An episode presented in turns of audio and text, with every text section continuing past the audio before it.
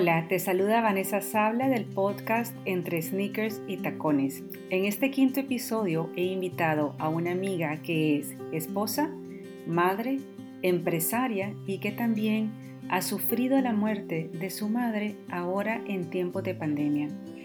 Ella nos va a contar cómo ha hecho, cómo hace en el día a día y estoy segura que este episodio va a servir porque te vas a sentir identificada con ella muchas veces. Ella es Diana Aranda. Hola Diana, te agradezco un montón que me estés acompañando para este podcast del día de hoy.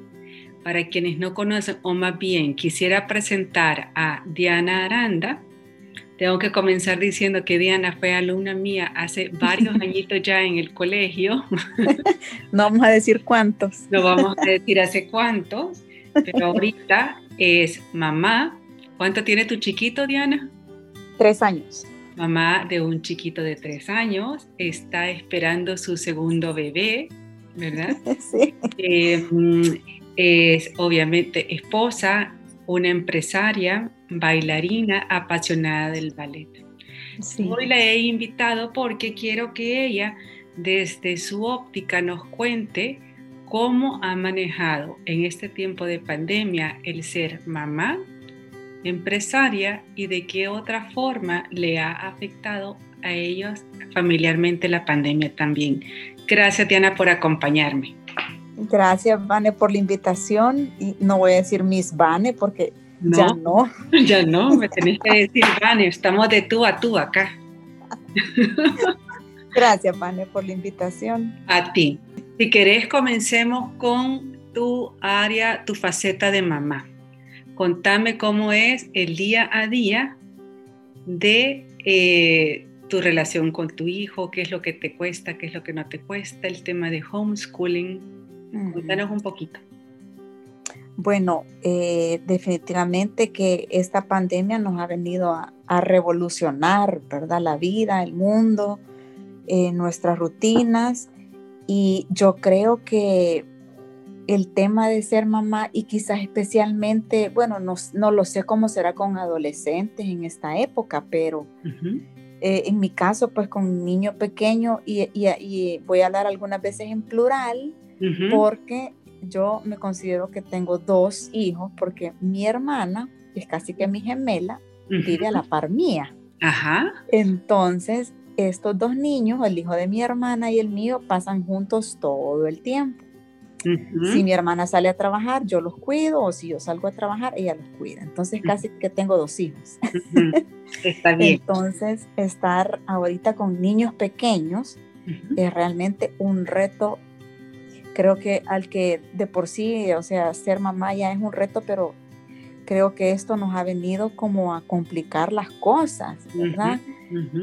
Sobre todo el tema del encierro, uno, Uh -huh. y el del homeschool es otro, ¿verdad? O sea, eh, es realmente, no, bueno, y, y ni se diga estar trabajando en casa a la misma vez. Uh -huh. Y si a eso le vamos a abonar el tema de no tener ayuda en casa, creo que es como la combinación perfecta para poder tener un caos, ¿verdad? Entonces creo que, o sea, em, es algo que a veces creo que es normal también sentirse abrumada. Totalmente. Yo lo describiría como, como algo que, em, como cansado, o sea, es realmente un, un tema en el que a veces nos podemos sentir los, los, los papás o las mamás frustradas, ¿verdad? Ujú. Por la situación nueva a la que nos estamos y nos, que nos hemos encontrado, ¿verdad? Ujú. Entonces, en mi caso, eh, te cuento, eh, yo no, yo no tengo la dicha de tener ayuda en casa, entonces esto como que viene a complicar potencialmente todo al máximo. O sea, aparte de, eh, digamos, estar como a cargo de mi hijo eh, 24/7, ¿verdad? O sea, de, de darle su desayuno, que se vista, que se bañe, prepararlo, estar con él, tiene tres años, estar con él literalmente sentada a la par de su clase todos los días. Eh, al mismo tiempo son las 11, terminó sus clases a preparar el almuerzo y después del almuerzo, o sea, come todo el mundo, eh, los platos, la limpieza, y qué hacen en las tardes. Bueno, o sea, es un tema que sí, o sea, realmente es bien retador, ¿verdad?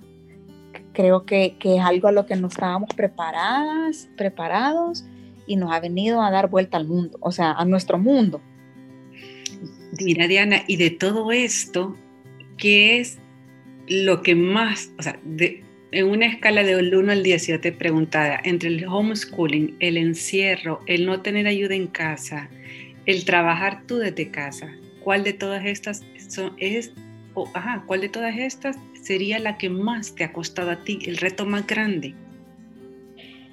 Eh, creo que el reto más grande es el homeschool, porque prácticamente que a lo demás yo ya estaba acostumbrada, o sea, yo eh, simplemente quizás porque no he tenido suerte de encontrar una persona que, que me apoye en la casa con ayuda. Eh, prácticamente que desde que nació mi hijo yo le he cuidado yo, exclusivamente yo. O sea, ha sido muy pocas veces y contadas y por tiempos muy cortos en que yo he contado con ayuda, entonces prácticamente que estoy acostumbrada a cuidarlo yo y al mismo tiempo a trabajar, al mismo tiempo a no tener ayuda en casa. Entonces, digamos que esas cosas las estoy más o menos acostumbrada, pues cascos acostumbrada, mejor dicho. Pero sí creo que el tema de tener el colegio en casa y también de en estos momentos eh, verme privada de tener como opciones de, de, de recreación para los niños es bien limitante, frustrante. O sea, yo a veces me siento como encerrada en una rutina eh, en la que simplemente por cuestión de, cuidado no, no, no me expongo, pues no nos exponemos. Encima de eso, yo estando embarazada me cuido el triple de lo que ya nos cuidábamos todos en casa. Entonces, como que nuestras opciones de recreación son prácticamente que limitadas a dos ¿verdad? Casi que la casa de mi papá y gracias a Dios que sí tenemos la dicha, la ventaja de tener una, una casa familiar en la playa donde, donde tratamos como de ir seguido para escapar y para poder cambiar de ambiente. Sí, sí. Entonces, siento que ese tema, debido a la situación, es también más difícil porque, claro, tenés niños chiquitos, te vas a cuidar como tal vez no te cuidarías si estuvieras soltero y anduvieras en, medio de una pandemia, en una fiesta, ¿verdad? que no te importa nada, pero estando con niños pequeños y como te digo, en mi situación embarazada, sí, te cuidas y el triple. Entonces, el tema del encierro también es algo que, que uno a veces no sabe por dónde irse ni, ni cómo solventar. Y del homeschooling, ¿qué es lo que tú has descubierto que te ha ayudado y qué es lo que has descubierto que no te ha ayudado o todavía sigue siendo una incógnita total. ¿Cómo manejar? Fíjate que, eh, digamos que cuando nos agarró la pandemia, que mi hijo estaba en maternal, ahí sí, me agarró patas arriba y todo era como un desastre, aparte el niño obviamente más pequeño, ¿verdad? Recién había ingresado el kinder cuando nos agarró la pandemia.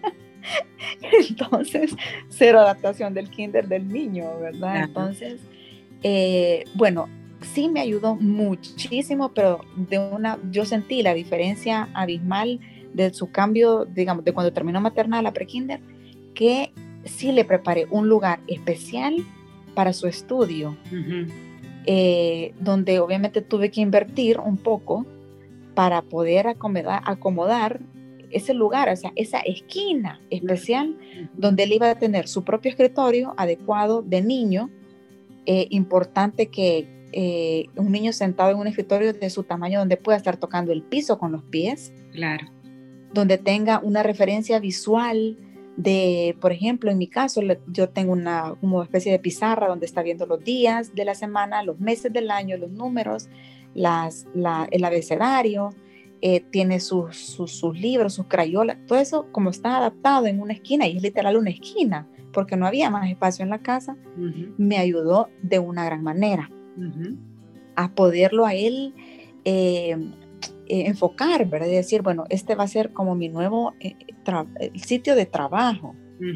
Luego también tener una, una cosa que es súper importante, que tener una una pantalla que sea con un buen tamaño para que él pueda ver de una mejor forma a la, persona que le está dando su clase. O de la computadora que él usa.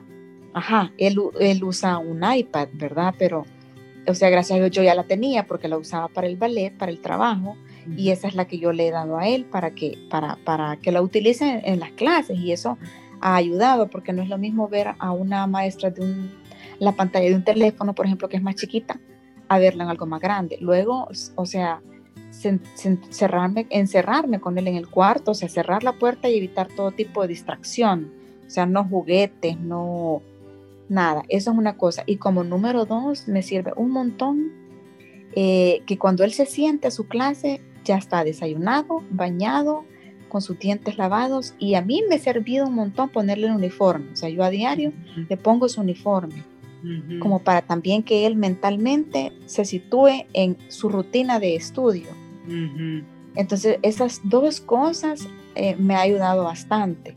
Buenísimo. O sea, crear un espacio especial para su estudio en casa y luego crearle su rutina en la mañana, ¿verdad?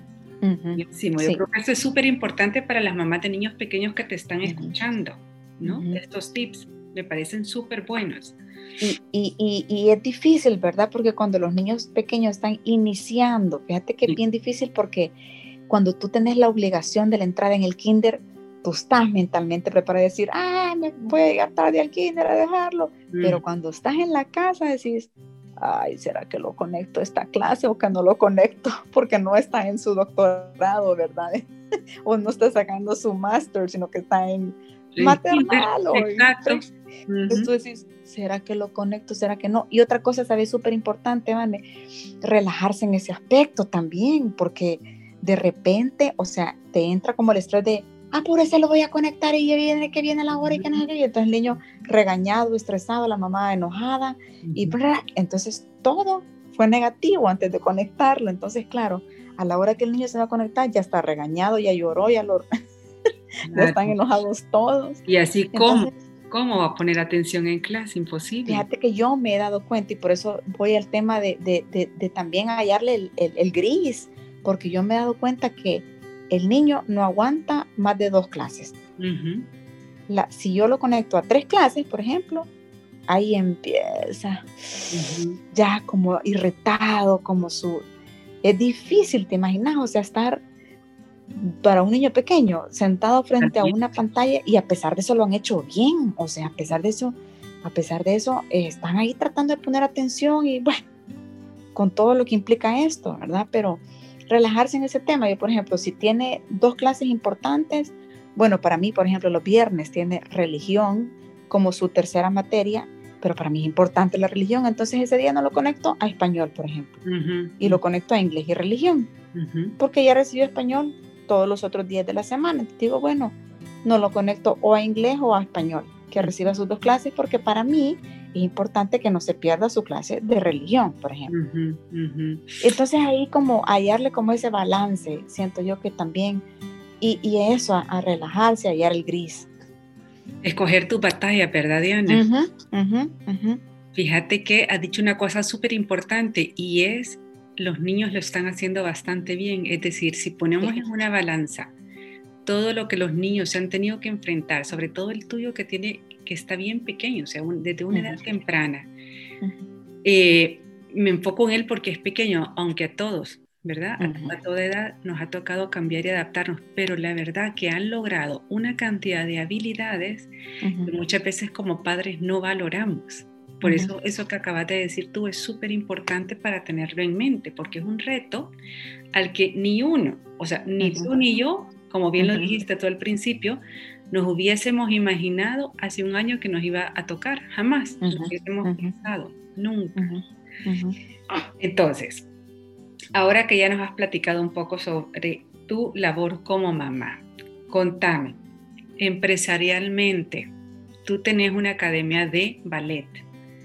¿Cómo te ha tocado eh, cambiar, modificar, innovarte para eh, mantenerla a flote? ¿Qué haces? Pues fíjate que eh, eh, en mi caso, como también soy maestra, me gusta porque estoy de los dos lados y aprecio el trabajo también que estamos haciendo los maestros en esta época porque nos hemos tenido que reinventar de una manera yo diría así, de, de, a blanco a negro. Exacto. Entonces tú decís cómo nos hemos tenido que, que adaptar, nos hemos adaptado con un gran ingenio, Vane. Eh, sobre todo nuestras clases, que son clases de físicas, ¿verdad? Que no son clases de escribir.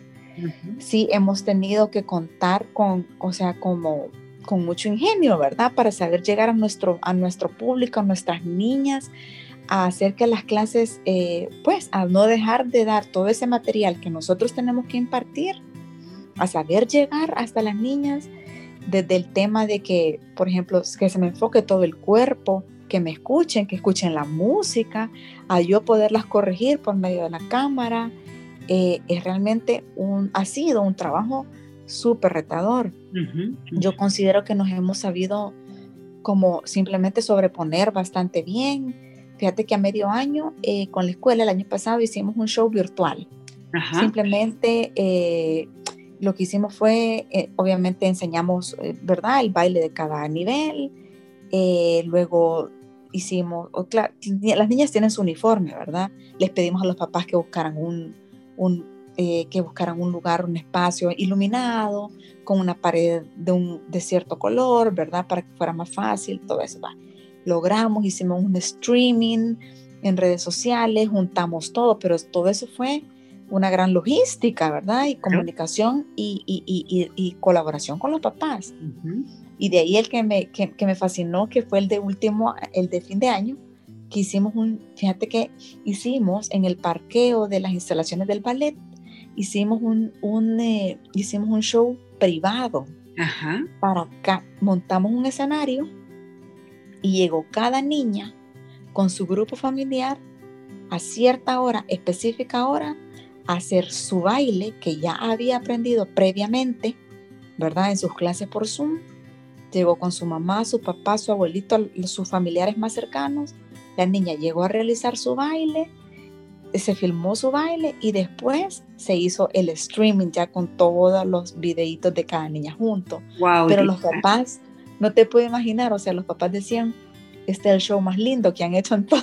Mm. Porque tuvieron como la dicha, imagínate, o sea, pararse nunca, o sea, a esa edad, ni las más grandes ni las más avanzadas, se habían parado solas a bailar en un, en un escenario, frente a un público que es tu familia. Y entonces eso fue eh, una, una, una, una, experiencia bien enriquecedora para todos, tanto para las niñas, los papás. Fíjate que les mandamos a hacer trajes, o sea, todo medidas por, por WhatsApp, ¿verdad? Todos los papás mandando las medidas de las niñas por WhatsApp, nosotros indicándoles cómo tenían que tomar las medidas, de qué, de dónde, medidas a la costurera por WhatsApp. Eh, fotos de cómo el traje por WhatsApp, mandábamos a dejar a cada casa el traje, después, eh, bueno, o sea, todo así, o sea, de una, de una forma que vos decís, no puedo creer que... Sí.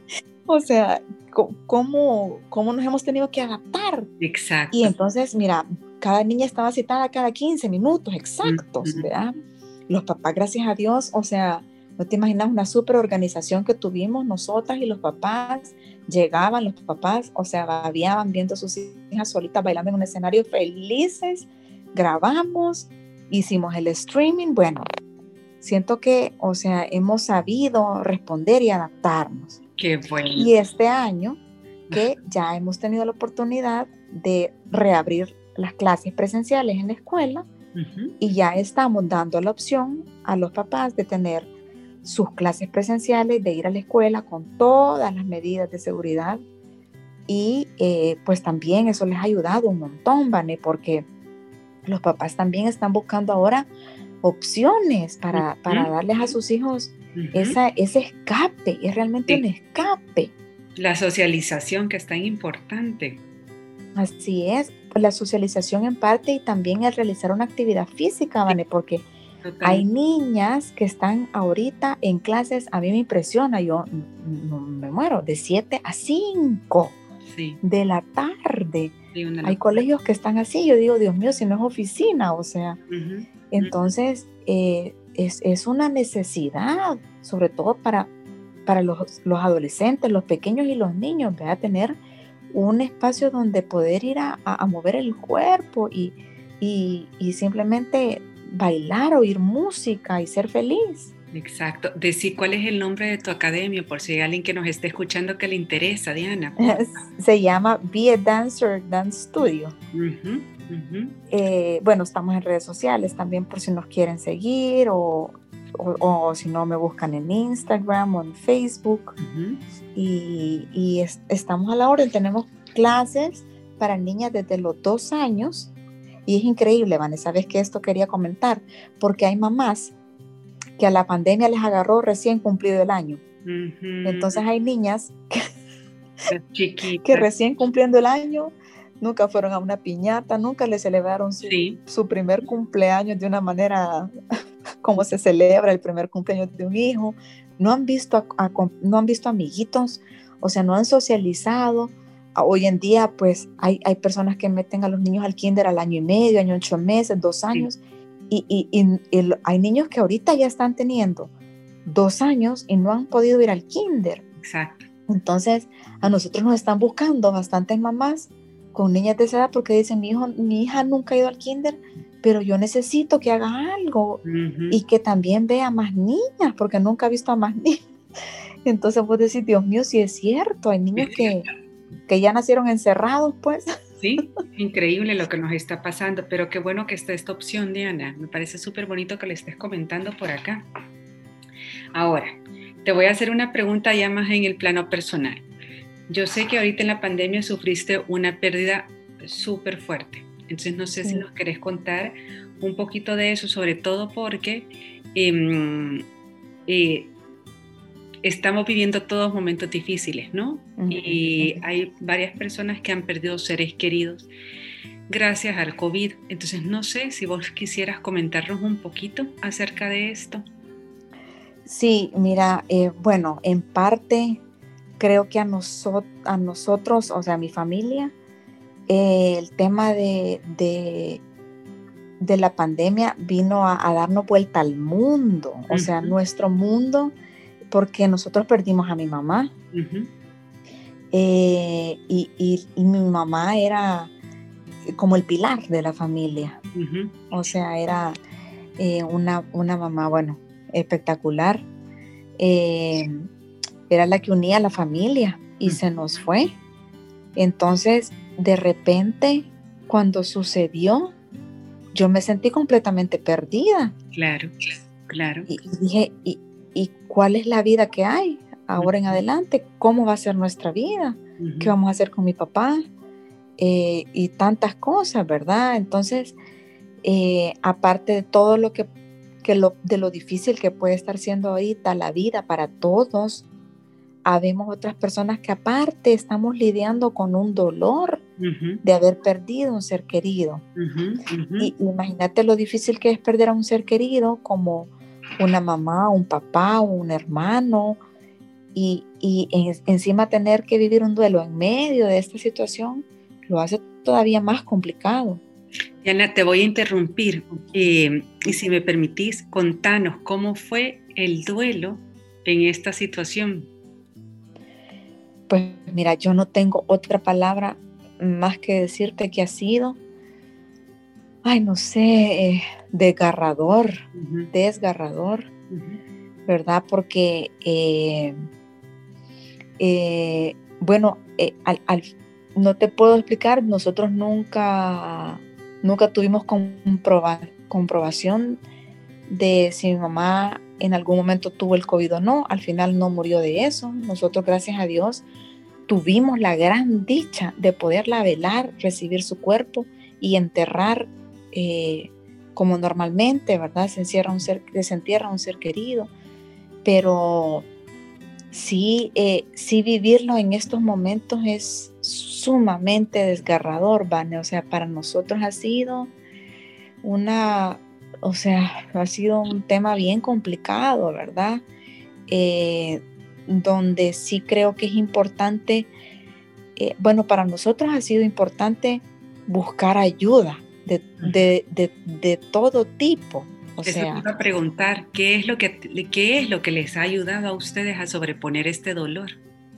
Pues buscar ayuda, Vane. Fíjate que a mí, gracias a Dios, me ha ayudado muchísimo el kinder, porque el kinder tiene un departamento de, apoyo psicológico, tanto para niños como para los padres, y a mí ese apoyo me ha servido. No, no nos han dejado solos, porque mi hermana también tiene a su hijo ahí, no nos han dejado solas.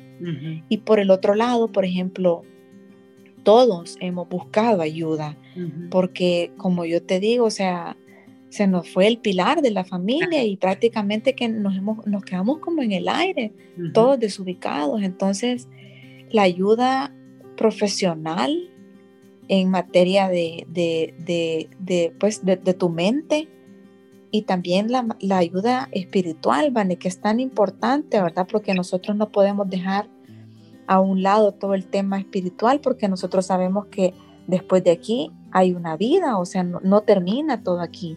Entonces es importante saberle dar nosotros ese sentido, ¿verdad? Que es que yo, fíjate que antes de que mi mamá, se, yo ya lo comenté en, mis redes sociales en, alguna ocasión, a mí no se me había muerto nadie, Vani. O sea, mi abuela tiene 101 años. A mis demás abuelos no los conocí.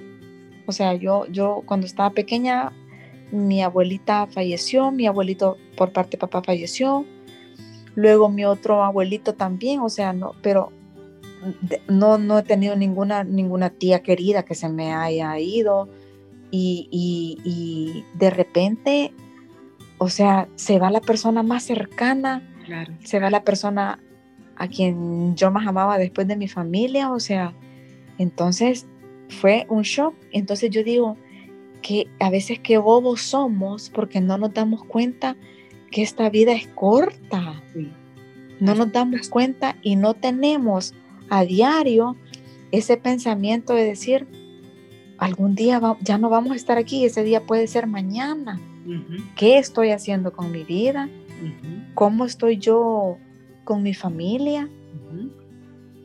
y, y, yo creo que en cierto modo la pandemia nos ha venido a despertar ese sentido de la muerte que es inminente, pero simplemente no lo tenemos en cuenta o no lo teníamos en cuenta. O sea, mi mamá era una persona completamente sana y yo en, la, en, ningún momento en la cabeza se me, se me, pasaba, mi mamá se me puede ir en cualquier momento.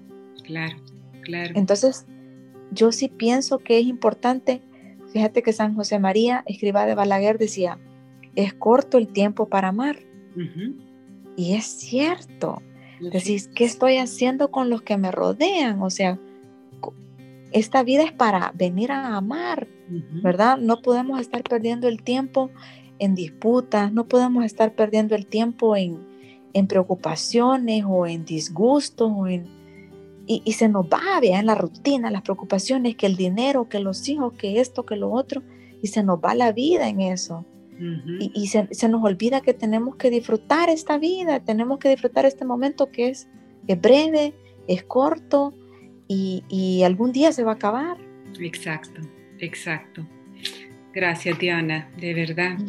Mira, entonces para ir cerrando te voy a preguntar, ¿qué es o cuáles son las lecciones que más crees tú que te han dejado este tiempo de pandemia? Pues yo creo que lo que yo te acabo de decir, Vani, o sea, el sentido, eh, me gusta decirlo como yo lo escuché en una, en una meditación muy bonita, bonita, un sentido de urgencia. Es un sentido, de urgencia. ¿De qué? ¿Perdón? ¿Sentido de urgencia de qué?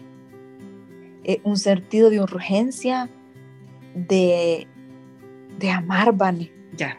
De amar de amar incondicionalmente, porque es que no importa la edad que tengamos, ¿vale? si hay pandemia o no hay pandemia, eh, es, es realmente corto el tiempo y, uno realmente tiene que, que, pensar, bueno, y cuando yo me vaya, ¿qué voy a dejar de mí en este mundo?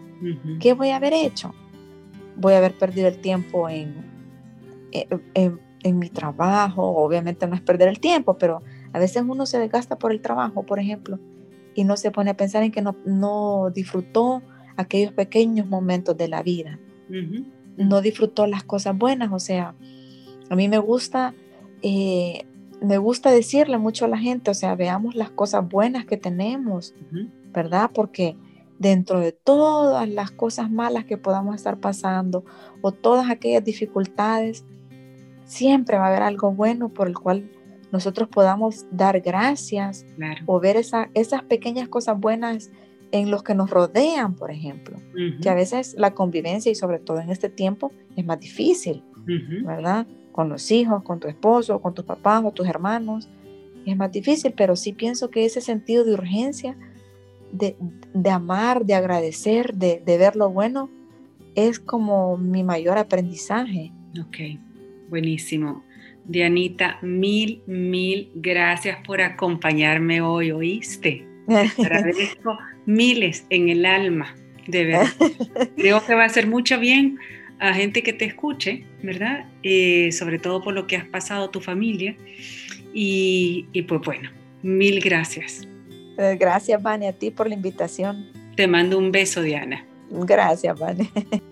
Bueno, después de escuchar a Diana me he quedado con unas cuantas lecciones. No estábamos acostumbradas al reto que ahora nos ha tocado enfrentar. Tener muchísima paciencia. El homeschooling es un tema difícil. Tenemos que saber que no vamos a llegar a todo. Se necesita mucha flexibilidad. Por otro lado, saber que para sacar los negocios adelante nos vamos a tener que adecuar a las necesidades del momento. Y que un duelo en tiempos de COVID es sumamente desgarrador.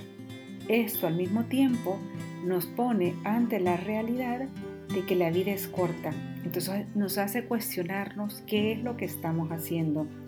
Nos ha hecho despertar ante una realidad y esta realidad es que la muerte es inminente. Ojalá, como dice Diana, que de esto aprendamos que tenemos que amar con sentido de urgencia y con incondicionalmente a nuestras familias, a nuestros seres queridos y a aquellos que nos rodean.